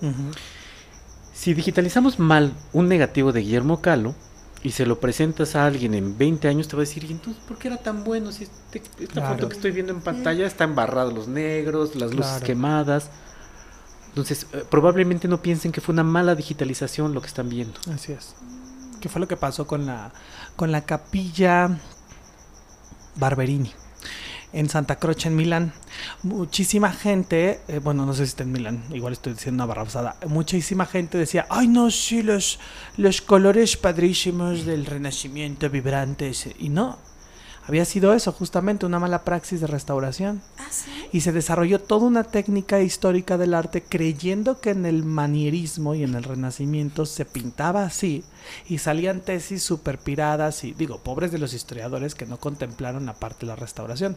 Pero eso es muy importante, cómo la el testamento artístico que te llega puede no ser el original, puede no ser una buena reproducción, puede no estar bien, y entonces uno asume que esto de, pues ¿por qué era tan bueno si todo está así? Claro, o sea, y es, no es culpa del artista o del acervo, es culpa de, pues, de las reproducciones y de las conservaciones, ¿no? Sí. Qué fuerte. Pues sí. Entonces, bueno, así el estado de conservación de la, del fondo en general es muy bueno, pero sí Ok. hubo Cosas cosas. que... ¿Qué es que lo más perdieron. difícil, lo más difícil que te haya tocado ver, ¿no? De estas restauraciones, que se haya logrado. O sea, dentro de toda esta vida que llevas, ¿no? En el acervo del instituto, seguramente debes de tener una historia como importante de algo que, que se rescató, que se, que se logró rescatar, algo. Bueno, a mí me parece, eh, es que de conservación yo sé poco, no es, mi, no es mi área, pero lo que me parece maravilloso es que de repente lleguen archivos de las familias o de, o de gente como este mismo. Entonces, yo creo que Cortés de alguna manera se rescató. Y eso me parece maravilloso. Y entonces, en una institución como la UNAM, que tiene recursos, gente, les mencionaba investigadores que nos pueden ayudar a documentar. Tenemos como un gran, gran, una gran institución para que la sociedad en algún momento pueda aprovechar estas Claro. imágenes. Esas me parecen historias muy buenas de rescate. Wow, qué padrísimo. Sí está, pues sí, solamente a veces, ¿cuántas veces nos hemos encontrado con artistas que, que están perdidos en el archivo, ¿no? Sí. Y, y que se redescubren y resultan ser antecedente, ¿no? O, o fundamento importante de una teoría del arte o un momento histórico. Sí, o parece. como este caso, ¿no? Que es, era una persona que le gustaba, un aficionado y que empezó a tener, a guardar su acervo, ¿no? Sí, de- bueno, las familias, él un poco, Sí. las Es lo que te iba a preguntar justamente en esta parte que hablamos de técnicas, ¿no? Y de, y de materiales y de procesos. ¿Cuál es el proceso de que el acervo de Cortés llegue al instituto? O sea, él se muere y entonces él le deja a sus descendientes Sí. y entonces ellos tienen como la, la, la, la visión para decir, wow, esto es importante. O, o cómo, cómo es que llega a la UNAM a hacerse de esto. Pues mira, la primera donación de los panoramas estaban guardados hasta donde entiendo por la por una hija ok. de Vicente. Estaban guardados en un eh, estos donde pones las cervezas a fríar, ¿cómo se llama? ¿Y él era? En una hielera. Ay, qué poético. Estuvieron en una hielera muchos años. Ahí estuvieron. Entonces, más o menos se mantuvieron. Después, por alguna razón que desconozco, pues quisieron donarlos. Entonces, ya llegaron ahí al instituto. La última donación de las 7000 fotos, la nieta creo que eh, de la familia empezó como a recolectar las imágenes. ¿no? Ah, pues todas para acá, todas para acá. Y entonces en algún momento las tenía un hijo de Cortés. Se muere el hijo, la nieta se queda con las fotos y las decide donar. ¿Por qué? Yo veo dos razones principales. Una, si no las donas, se te van a echar a perder, ¿no? como, Claro. como estaba pasando. Y la otra, es muy caro. O sea, es muy, muy, muy, muy caro gestionar una colección de fotografías tan amplia. Les decía, llevo tres años, cuatro años gestionando la última donación. Entonces, pero yo no solo, sino otras personas imaginan mi sueldo, los escáneres, la gente que ha limpiado. ¿De dónde se saca dinero para eso? Claro. Oye, ¿y hay alguien en el instituto, como un tema de tesis, tema de investigación, que planea hacer esta, pues no sé si retrospectiva sea la palabra correcta, pero sí como un análisis historiográfico o histórico sobre la figura? ¿Alguien, por ejemplo, de maestría del posgrado de arte contemporáneo, de la UNAM? O sea, De Cortés. te Cortés, claro, claro, claro. O sea, porque es muchísimo, o sea, lo, para como yo lo veo como historiador, es, tienes todo para la- el tema de tesis. Tienes un gran acervo, Sí. una historia sin conocer. Pero toda, es que no podemos, porque mira, una de las cosas que pasa en los archivos cuando llegan y los estás trabajando es que no me lo muevan. O sea, ahorita casi Está casi tengo razón. así como Sí. estos bonchecitos de, les decía, de los No me soldados. abran la ventana porque se me va a meter el No, aire. no me los Sí. desacomodes, no, no, ya sé cuáles están limpios, cuáles están organizados. Sí, mejor que ahorita nadie se interese, Sí, ¿no? Hasta sí, que- pronto saldrán, poco a poco subimos algunas fotos, este, compartimos algunas cosas, ya se han publicado algunas fotos. ¿Cuánto tiempo le calculas para, Ocho para años. que... o- ¿Más? O Ocho años para terminar de gestionar la colección. ¿Más de los que ya fueron? Más o sea, de ocho los otros tres. ¿Más de los otros tres? Siete. Ok. Ok. Wow. O sea, me refiero a cuando se acaban de limpiar las fotos, cuando se acaben de digitalizar, cuando se acaben de documentar, cuando las subamos a internet, catalogar. Sí. Wow. No, es O sea, que- estos años Sí, sí. disminuyen si hay más gente trabajando en la colección, Por si hay más dinero también. Que casi siempre es al revés, ¿no? Sí, probablemente podamos meter algún proyecto en un tiempo. Entonces, No, y es que además es que no es la única chamba del Instituto de Investigaciones Sí. Estéticas. O sea, si fuera la única chamba es como, ya, o sea, dedícale todo el tiempo al mundo, pero creo que no. Tienen temas desde prehispánico hasta contemporáneo, y entonces es como, todo el mundo está trabajando seguramente en todos lados. O sea, no es como el objetivo final del instituto terminar de catalogar el Pues acervo de no, Cortés. pero yo creo que... mm, Bueno, en esto me, me he enfocado mucho y, o sea, les digo ocho años porque ya tengo más o menos contemplado. O sea, ya hice como mi plan de trabajo. Pero, pues de repente tengo que ir a fotografiar El mural. al mural. El acta de independencia. el acta de independencia. o, o, este, o luego me ponen a catalogar Tina Modotti. Ay, Tina. Entonces, Tina, deja de estar molestando, Tina. Estoy muy ocupado con Cortés. Ok. Tengo que aprender de Tina Modotti, bueno. ¿También tienen Sí. muchas? Impresiones, como 30, creo. Ah, poquito, digo, que a comparación de Cortés, ¿estás de acuerdo? Oye, ¿y el acervo de Cortés es el único acervo así tan prometedor que, que tiene? No, Seguramente bueno. hay unas o sea, yo te cosas- puedo decir que es el ma- uno de los mejores. Yo sí, claro, por supuesto, pero... No, Tenemos Michelle Sabe. Ah. 80 mil fotos de No, Michelle no, Sabe. o sea, es que, o sea, yo, no he- yo en mi vida no he hecho 80 mil cosas, cosa de algo. ¿Cómo alguien puede ser 80 mil de lo que sea? Ay, a mí me tomó una foto bien padre en el Sí. Madrid y nunca me la dio. A lo mejor está en ese Igual acervo. está ahí. Si te la encuentras, nos avisas. Estoy restaurando un Cristo de caña. ok. Y ahí me estuvo tomando unas fotos. Le dije, oye, luego me las pasas. Sí. Sí, sí, sí. Hay personas, o sea, tenemos personas también, o sea, la- principalmente es obra de arte. Tenemos personas, calles, comida. Y en el caso de Michelle Sabe, es así como casi todas son muy buenas. Sí, es que. O sea, es, es dificilísimo Sí. encontrarte una. O sea, cuando nos encontramos una regular es así como que ¡wow! No. Es la anomalía. Sí. Ahora, ustedes tienen un criterio dentro de la institución como para decir, ah, esto es, porque eso es lo que hace estéticas. Es el verdadero fundamento de estéticas, un criterio estético de valoración de algo. ¿Ustedes tienen un criterio estético sobre la colección o solo porque les llega la colección ya se considera un valor histórico que completito se debe de quedar? ¿O ustedes sí tienen un segundo proceso como de filtración de, a ver, esto está bonito, esto salió movido, aquí está el dedo del, del fotógrafo? No. Bueno, si te llega un, un, un fondo de autor, pues es el fondo completo prácticamente. Ok. O sea, claro. lo desechas solo que ya esté muy echado a perder. Solo que. Híjole. Pues solo si está echado a perder. Sí, creo que solo si Sí. está echado a perder. Si Y está si- movida. Si está echado a perder y además te puede echar a perder otras cosas, ¿no? Claro. Porque puedes conservar una foto arrugada y, y medio deteriorada o que no se vea muy bien, pero que forma parte de la colección. Pero si esa foto llena de hongos te va a contaminar todo, pues no. Imagina, Tina Modotti. Si hay una borrosa de Tina Modotti, ¿la tiras? No. No, pues no. Claro. Pero si está llena de hongos y La cucarachas. sí. mandas a restaurar, ¿no? Ay, cucarachas. Pienso como en estos nitratos derretidos, ¿no? Sí. Que son un peligro además porque te pueden incendiar La fototeca entera. todo. El instituto, que la Sí, fototeca. el Miedo. instituto. Y el Entonces, bueno, instituto pues, si no. lo desechas. Qué porque es un miedo. verdadero, es una bomba. Sí, sí, sí. sí. Pero solo en ese caso, ¿no? Claro, ese sería el. O sea, las normativas, ¿no? Sí. Ok. Pero bueno, o sea, tú preguntabas hace ratito del si tenemos criterios para recibir. Sí, eh, eh, mencionaba que si son los temas del instituto, si el estado de conservación es no es tan malo, porque si es muy malo te va a salir muy muy caro restaurar todo. Totalmente. Em, si tenemos espacio, si si podemos en algún momento trabajar esas, esos fondos también. Ahorita tenemos ahí parados algunos. Wow. ¿Como cuáles? Em, este gran fotógrafo de Reuters. ¿Cuál? Ay, no me acuerdo. ¿Cómo, cómo? Un fotógrafo de Reuters, creo que era alemán, si no mal recuerdo. Ujú. ¿Qué otros Ay, no me como acuerdo. servos? Tenemos Krista Cowry, también. El de Tina. Modotti que decías. No, bueno, no, no, no, parados. Ah, parados. Para trabajar, Wow, o sea, lista de espera. sí. Wow. Em, ¿Quién es la cabeza?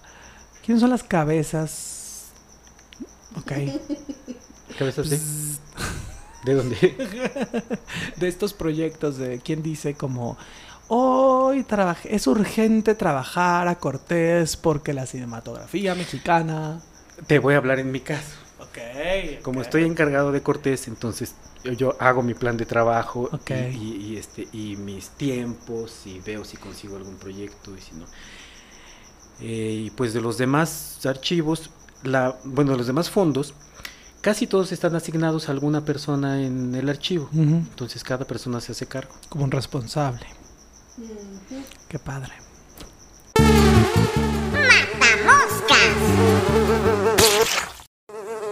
¿Qué personas dirías? Bueno, no personas, dejémoslo como acciones. ¿Qué, como que, ¿Qué historias de terror? Ajá, del terror de hija de la fregada. entonces- Esto ¿Qué parte? ¿Qué edad? ¿En qué Y- lugar? no lo Y del instituto nada más. Hizo esto que y no se tenía que hacer. Exacto. El acervo fotográfico de Guillermo Oh. Calo de 1908. O sea, una Perdimos cosa así. una apoyo porque fulano Bueno. hizo tal cosa. A ver, este, seré muy tranquilo. Me Sí, por acuerdo la supuesto. huelga de hace 20 años, pues, se cerraron todas las instalaciones de la UNAM y parece que sí hubo como algunas pérdidas en la fototeca o, o se llenaron de hongos, alguna cosa. ¿En así. Sí. A mí Virginia Medellea y Patricia Galeana me dijeron que sí se fueron sobre los institutos en esta huelga y ellas mismas tuvieron que poner sillas y para Ah, que sí. no abrieran los acervos. O sea, sí estuvo feo.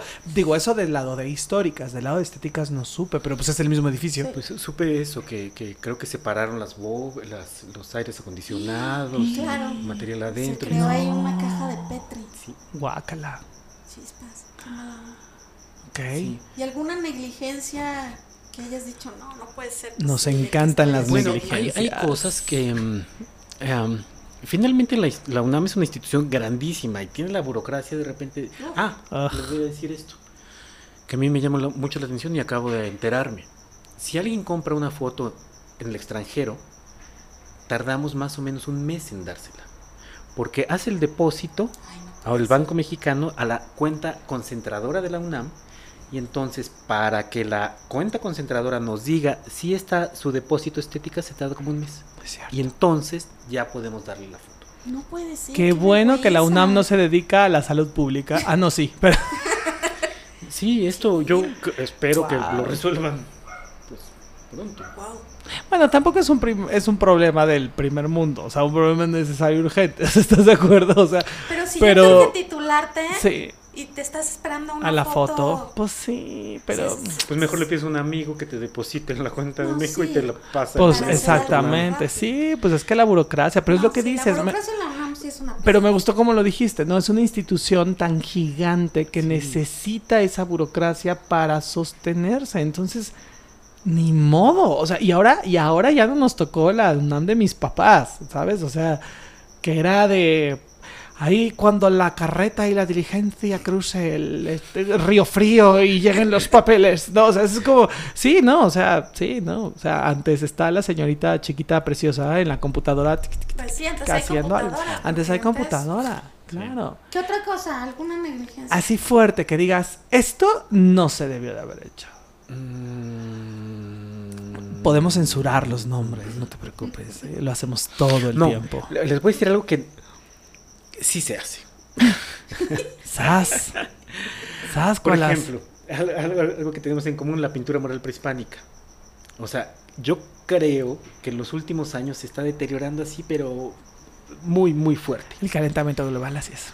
Sí, probablemente. La falta de dinero, se descubren más sitios, se descubren más pinturas, no hay suficiente presupuesto.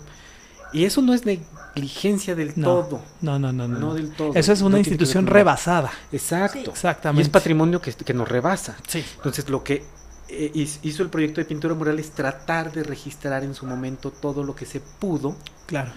Para conservar la imagen de lo que se está perdiendo muy rápido. Sí, Sí, totalmente. qué triste. Y más con el terremoto del 2017. Sí. que ahí se fueron las caravanas lideradas por Elsa y Ale, ¿no? Y fueron de pues a tomar foto de lo que se cayó, Yo- yo porque fui. pues ah, tú fuiste también, ah, qué pa sí, qué triste, ¿no? Ver los conventos, así a mí me tocó un par también. Y dices, ah, pero pues sí, es la fotografía y pues Y ya. en algún que momento se salga lo que se pueda. la restauradora irá y pegará, pero pues en lo que llega el se baja el recurso, Pues, sí.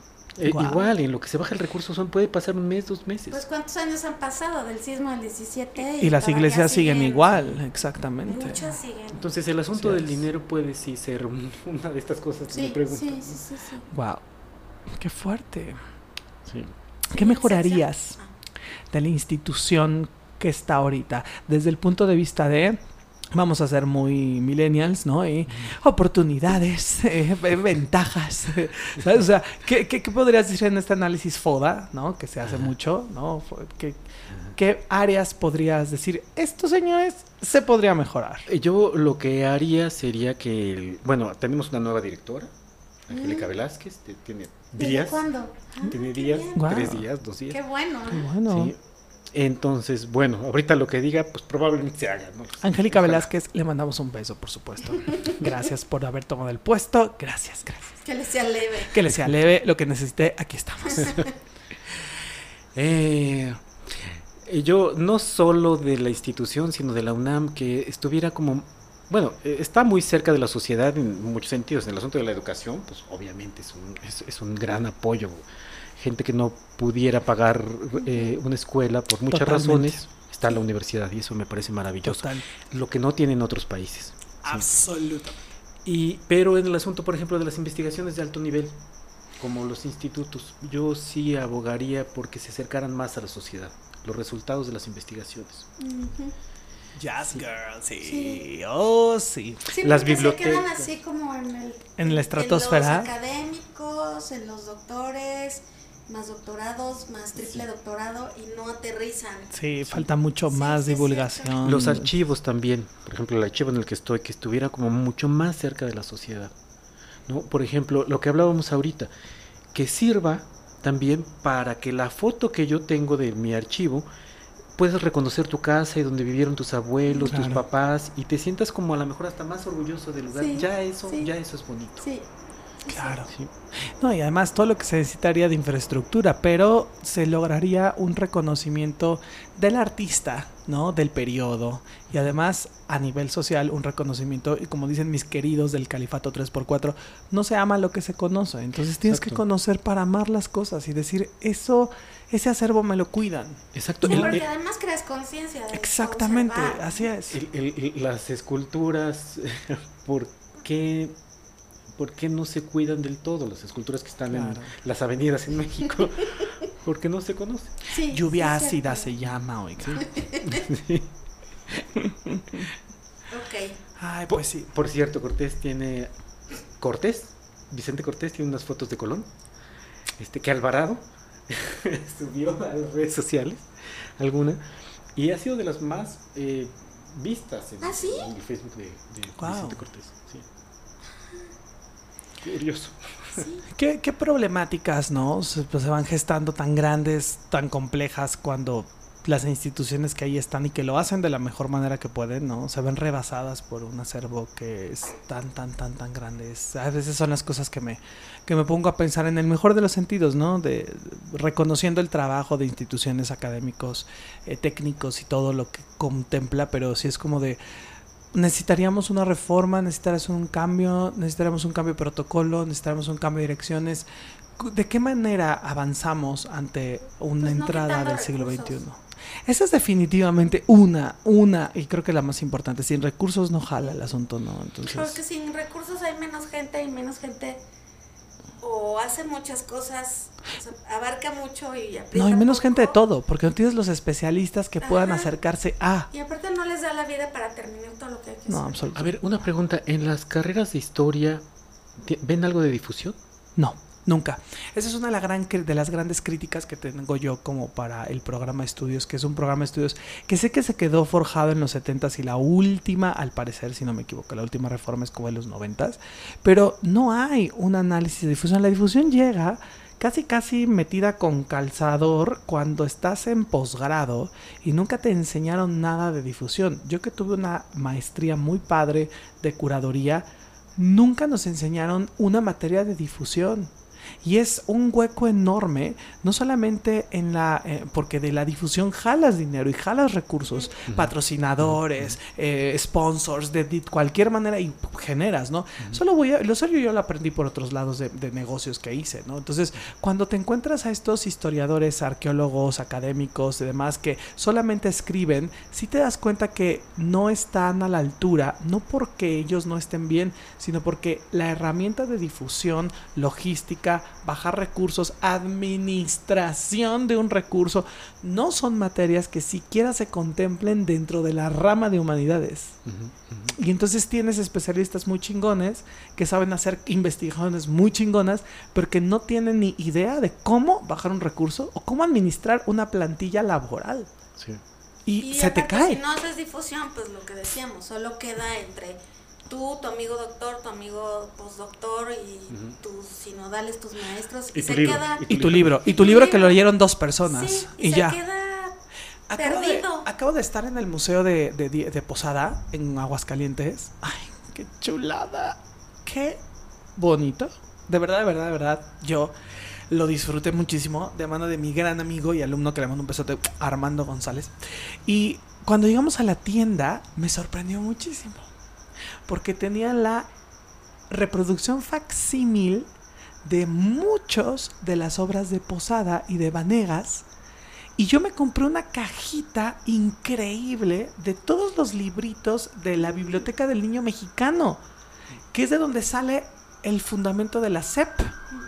Y dije, wow, ¿quién fue la mente brillante que se le ocurrió digitalizar, hacer el facsímil de unas bellezas de este tamaño, de la mano de mi, de la cuarta de mi mano, metidas en una cajita con el águila juarista, que era muy pro de, de posada, ¿no?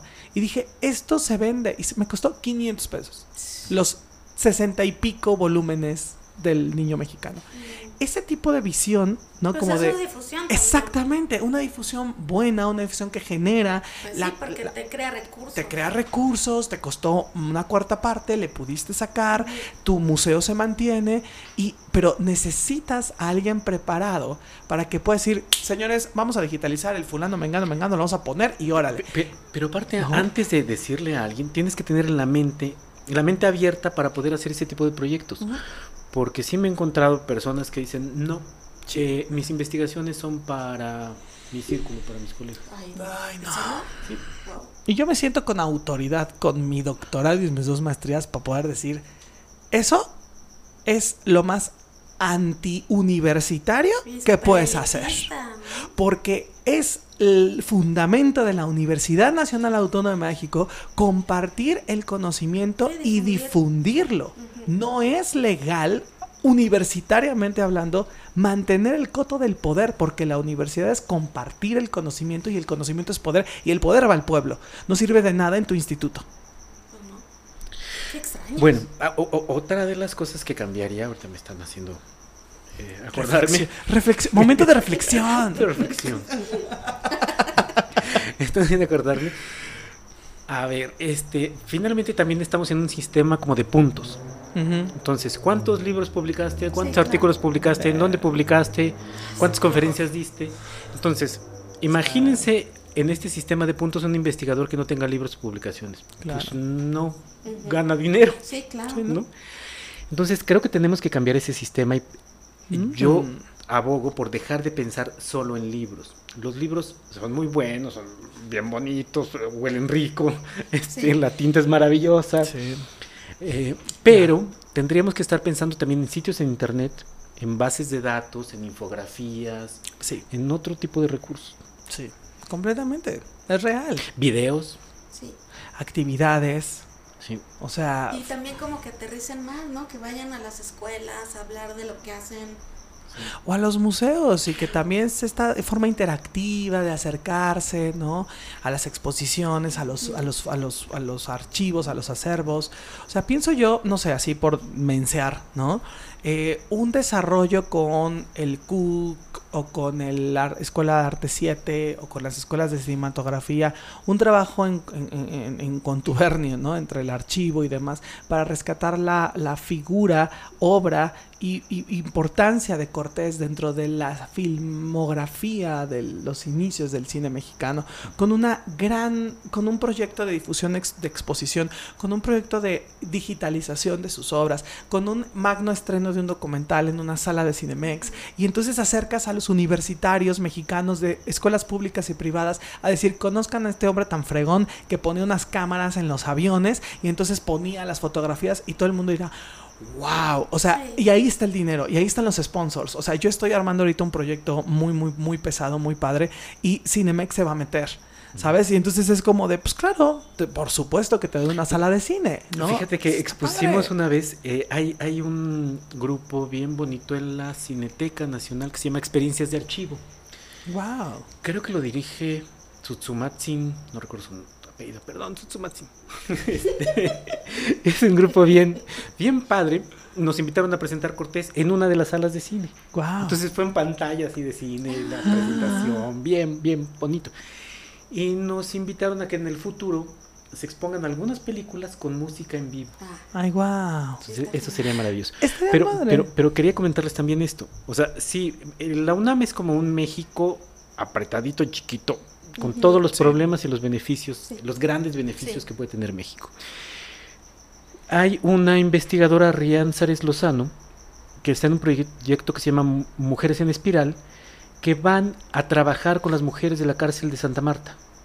Entonces, esto es bien bonito. Entonces, ese sí es un proyecto que está llegando a la sociedad y que sí está impactando a la Sí, está sociedad. aterrizado en la gente. Sí. Como universitarios, estudiantes o profesionistas, tenemos la obligación de la difusión. De un podcast, de un programa, de una obra de teatro, de un artículo, de un libro, de una entrevista en TV UNAM, lo que sea. No sirve de nada nuestras investigaciones todo lo que sabes. allí. Ya pasó esa época de, de trajes y de que... De que Pues ojalá que sí. Exactamente, porque nada de esto es asunto serio hasta que no se aplica. Tiene que ser aplicativo. Entonces, bueno, ya no me sigan preguntando por más ideas. Vámonos a otra sección. El ojo de la mosca. Hola, ¿qué tal? Pues con el gusto de hablar ahora de, de fotografía, fotografía y poesía. Y bueno, hay, hay muchos poetas que han hablado de, de este tema, de esta relación entre la poesía y la fotografía, desde Baudelaire hasta Yves Bonnefoy.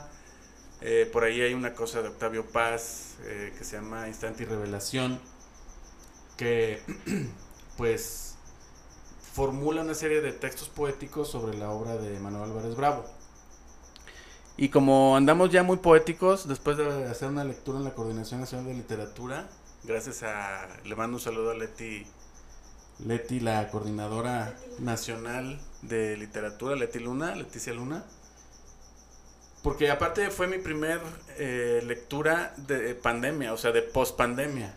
Entonces, y aparte fue en la casa de Leona Vicario, entonces doblemente agradecido con ella, con Armando González Torres, que fue mi compañero de, de la mesa, con Dulce Chiang también. Y bueno, eh, Ricardo en, en el año 2010 se tomó una serie de fotografías a Mariana, que subió Mariana en el, al Facebook, Mariana Grediaga, y entonces por ahí salieron unos versos que que son los siguientes. La luz construye la sombra, la contiene. Hay en ella un residuo del último resplandor de un beso. Los labios lo saben y guardan el secreto. Pero el brillo no cede a pesar de las tinieblas que avanzan sin demora sobre el cuarto del rostro, allá en la habitación de los misterios, donde queda la huella de una lágrima o el sabor de una saliva o de una lengua. Nadie podría explicar dónde está la raíz de ese cabello que rivaliza con el sol en días de lluvia o tempestad. Coincide el oro con la sangre sobre el matiz de tus mejillas. Al fondo de la córnea, el paraíso hace su anuncio. Llegará a la mitad de tu sonrisa. Luego en otra foto, que ustedes pueden descubrir si visitan el Facebook de, de Mariana en esas fechas, dice, solo la imaginación podría descifrar el motivo de esta luz. No la imaginación de los que duermen, sino aquella que sueña el cormorán o el colibrí. Momentos de un mundo que se aleja pero que cabe en las manos como una señal del porvenir. Mirar hacia el abismo, observar a los seres que se arrastran o contar con los dedos los latidos que faltan para alcanzar la eternidad. Cae sobre la lumbre este cabello y lo reanima. Le da sentido al fuego en la madera de tus ojos, en la espiral de un bucle que es principio y fin, certidumbre o distancia. Y ya por último, ahora que estamos peleados con los títulos, este que tampoco tiene título y que dice, para mirar de frente al sol hay que tener el rostro de una estrella. Cara a cara dos lumbres, la que viene de ti y la que cubre matinal este planeta y da vida a las plantas y a los hombres. Como un óleo de ámbar o membrillo, se va pintando en labios y pestañas un rocío de luz una forma del cielo, quizás una marea de colores o sombras, de incendios y de arenas. Hay una playa ahí que recibe otro nombre, el de tus ojos tibios, el de la espuma roja, el de la ola ruda que quiebra y se hace trizas con música marina. Mariana, un sol de mar que las aguas regresan hacia el mundo con botellas y extraños caracoles. Mensajes de un poema escrito en alta mar con tinta azul y plata, con la misma caligrafía con la que escriben sueños los dioses del pasado. Así escribiré tu nombre para que no lo olvide ni siquiera la lumbre, y que en cada hoguera las brasas te recuerden y el humo tenga, entonces, tu sabor en la boca. Y bueno, son de las cosas que al mismo tiempo que son efímeras, pues se quedan para siempre, porque el Facebook siempre nos recuerda en algún momento de nuestra existencia que alguien escribió algo. Pues este tiene 11 años, ¿no? Es del 2010, octubre del 2010 justamente. Y pues es también un homenaje a las fotografías de Ricardo que, que le tomó a Mariana eh, en esas fechas. Y es la pequeña contribución, no tan humilde, pero sí pequeña, porque fue breve, de su seguro servidor, Sergio Briseño. En boca cerrada.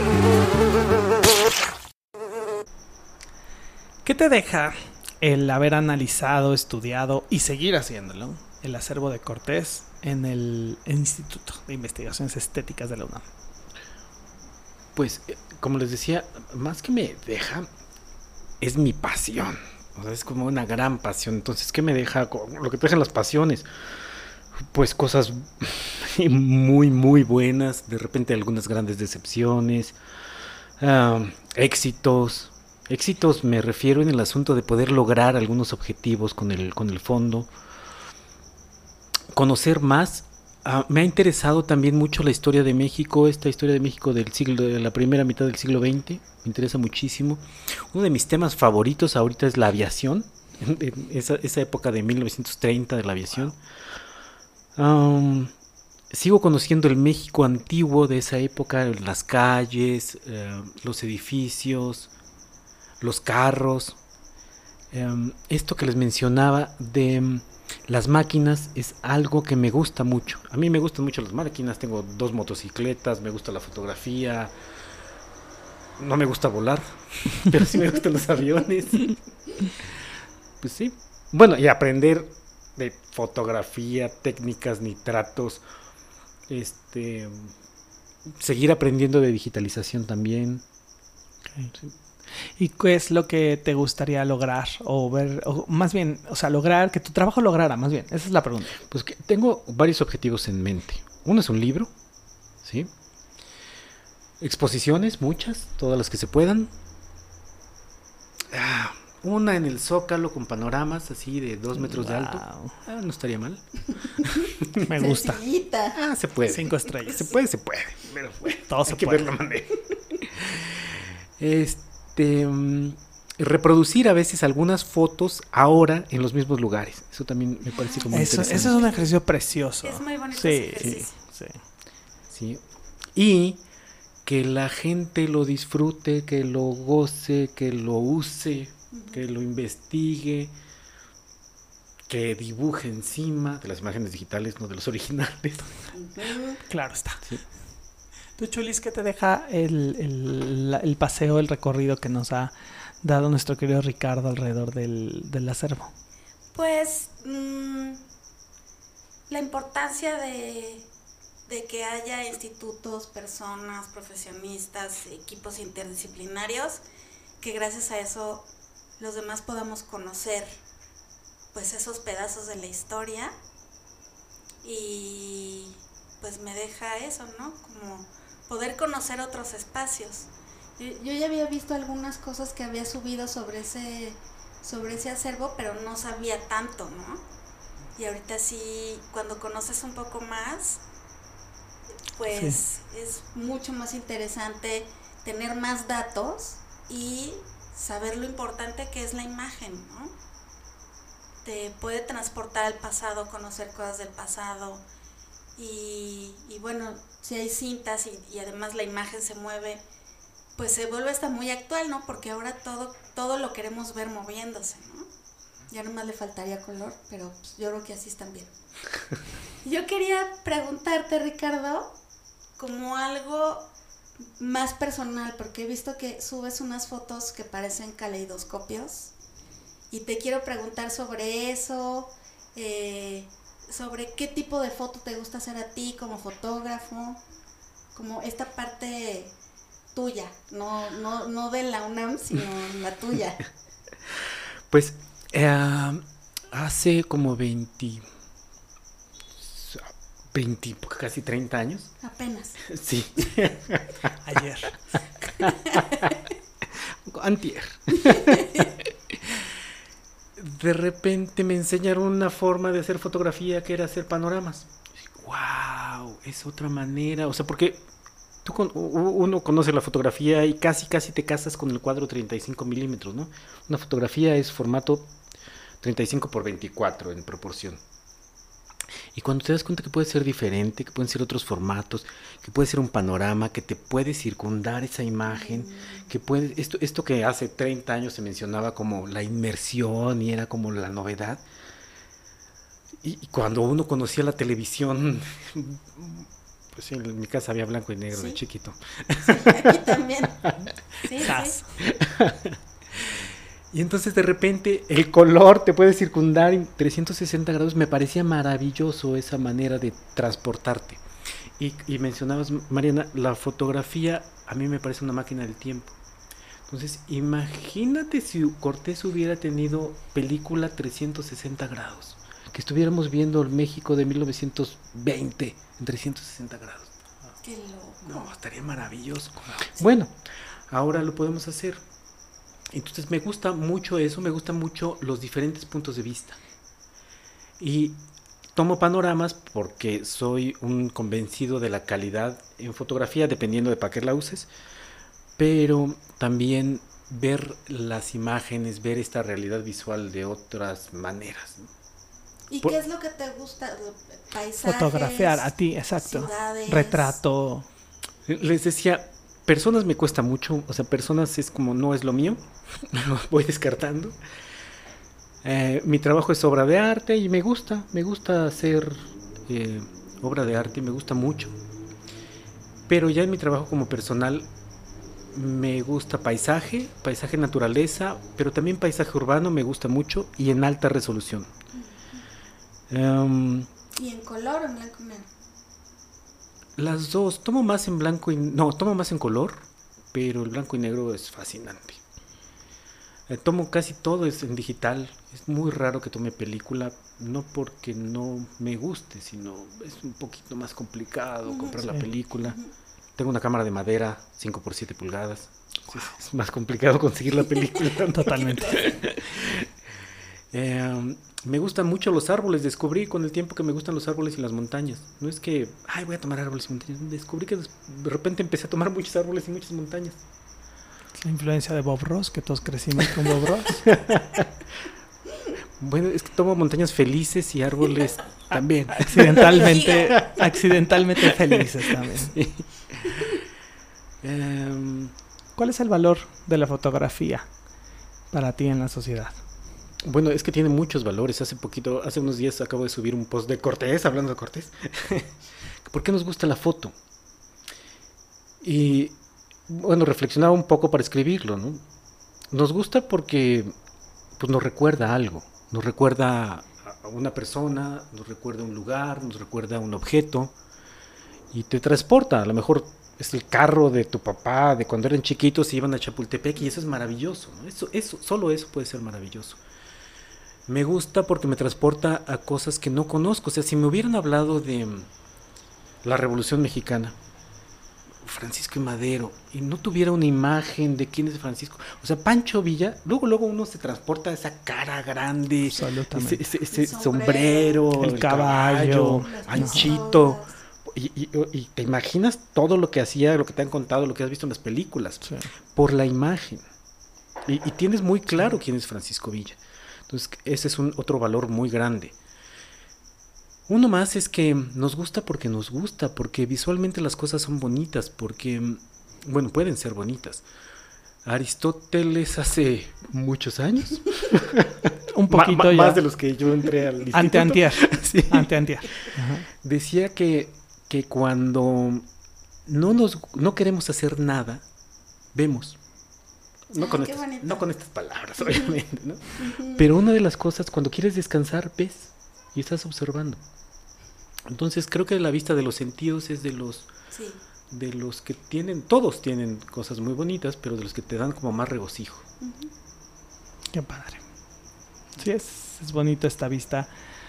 Podemos ver y pudimos generar lo necesario para captar nuestra mirada y que esa mirada se quede. Y creo que eso es algo que no se ha hecho nunca antes y nos sentimos, nos empodera, nos da poder a poder capturar esa imagen del que vio antes, porque a través de esa imagen puedo ver yo lo que vio el de antes.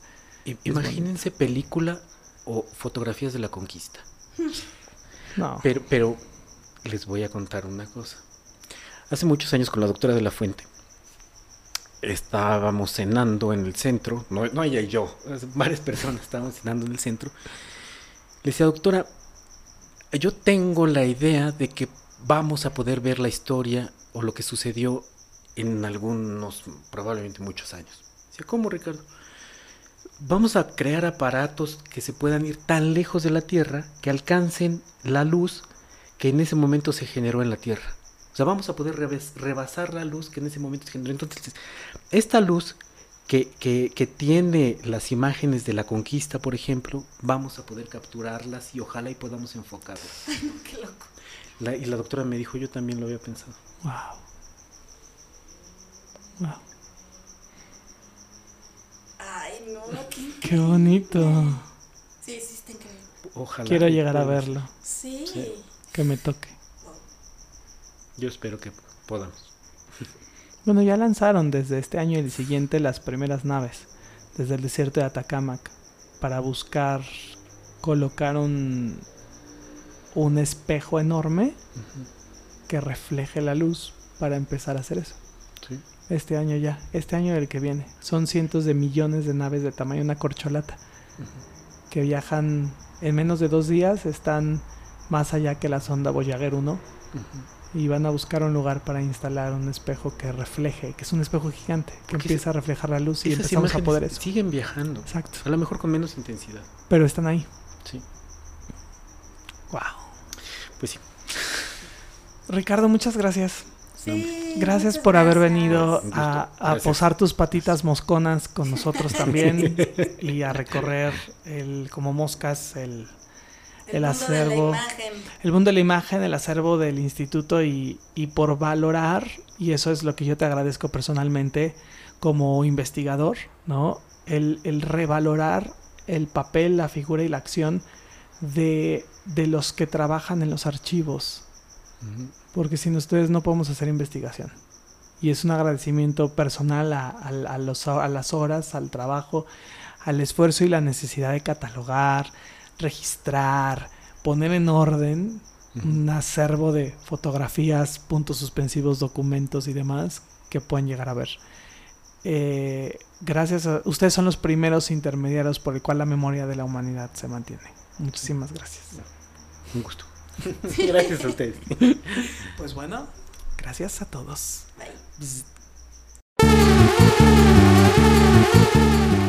Las moscas ya se pasan a retirar.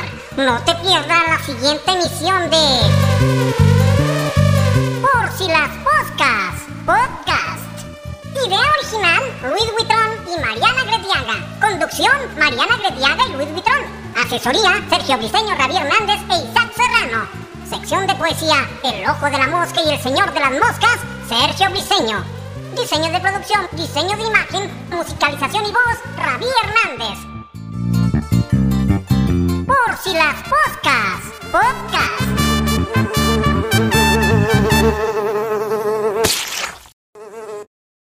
¿Cómo luego qué? Lidback, antes de su programa, te invitaba al Sambors a desayunar para platicar un poquito de lo que. Y con su vocesota No, es sentaba que en tenía un el centro. Y así. Pero dígame usted, ¿de qué va a platicar? No, doctor, mire. No, ¿Él ese era es que antropólogo? arqueólogo.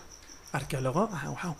Sí, tenía una vocesota y te decía así, este, no, esas, esas, esas cosas, no, no, no, mire, mejor vamos a hablar, pero así, con la voz que todo mundo se enterara del desayuno, de que te iban a entrevistar. Era todo grandote, como Sí. un vikingo. Sí, era como, bien- era, creo Sí, que se comían, los, familia se comían los de azúcar. O sea, sí, o sea, yo cuando fui a Decan en ese simposio de restauración, nos pidió así dos sobrestos de azúcar. Pero mientras platicaba, así se los aventaba a la boca. Entonces yo le ponía tres y luego cuatro y luego cinco y me decía, lo vas a matar. Pero él era feliz comiéndose los sobrecitos de Ah, azúcar. no, bueno, y dicen que en su casa tenía pilas de discos de acetatos así hasta el techo, pilas. Pues tenía su programa de, mm, se llamaba La Música en la Historia. Ah, Y entonces yo me acuerdo haber escuchado un programa que era así, La Virgen de Guadalupe. Entonces te ponía canciones que tuvieran que ver con la Virgen de Guadalupe. O sea, el antecesor del podcast. Sí, Era una maravilla.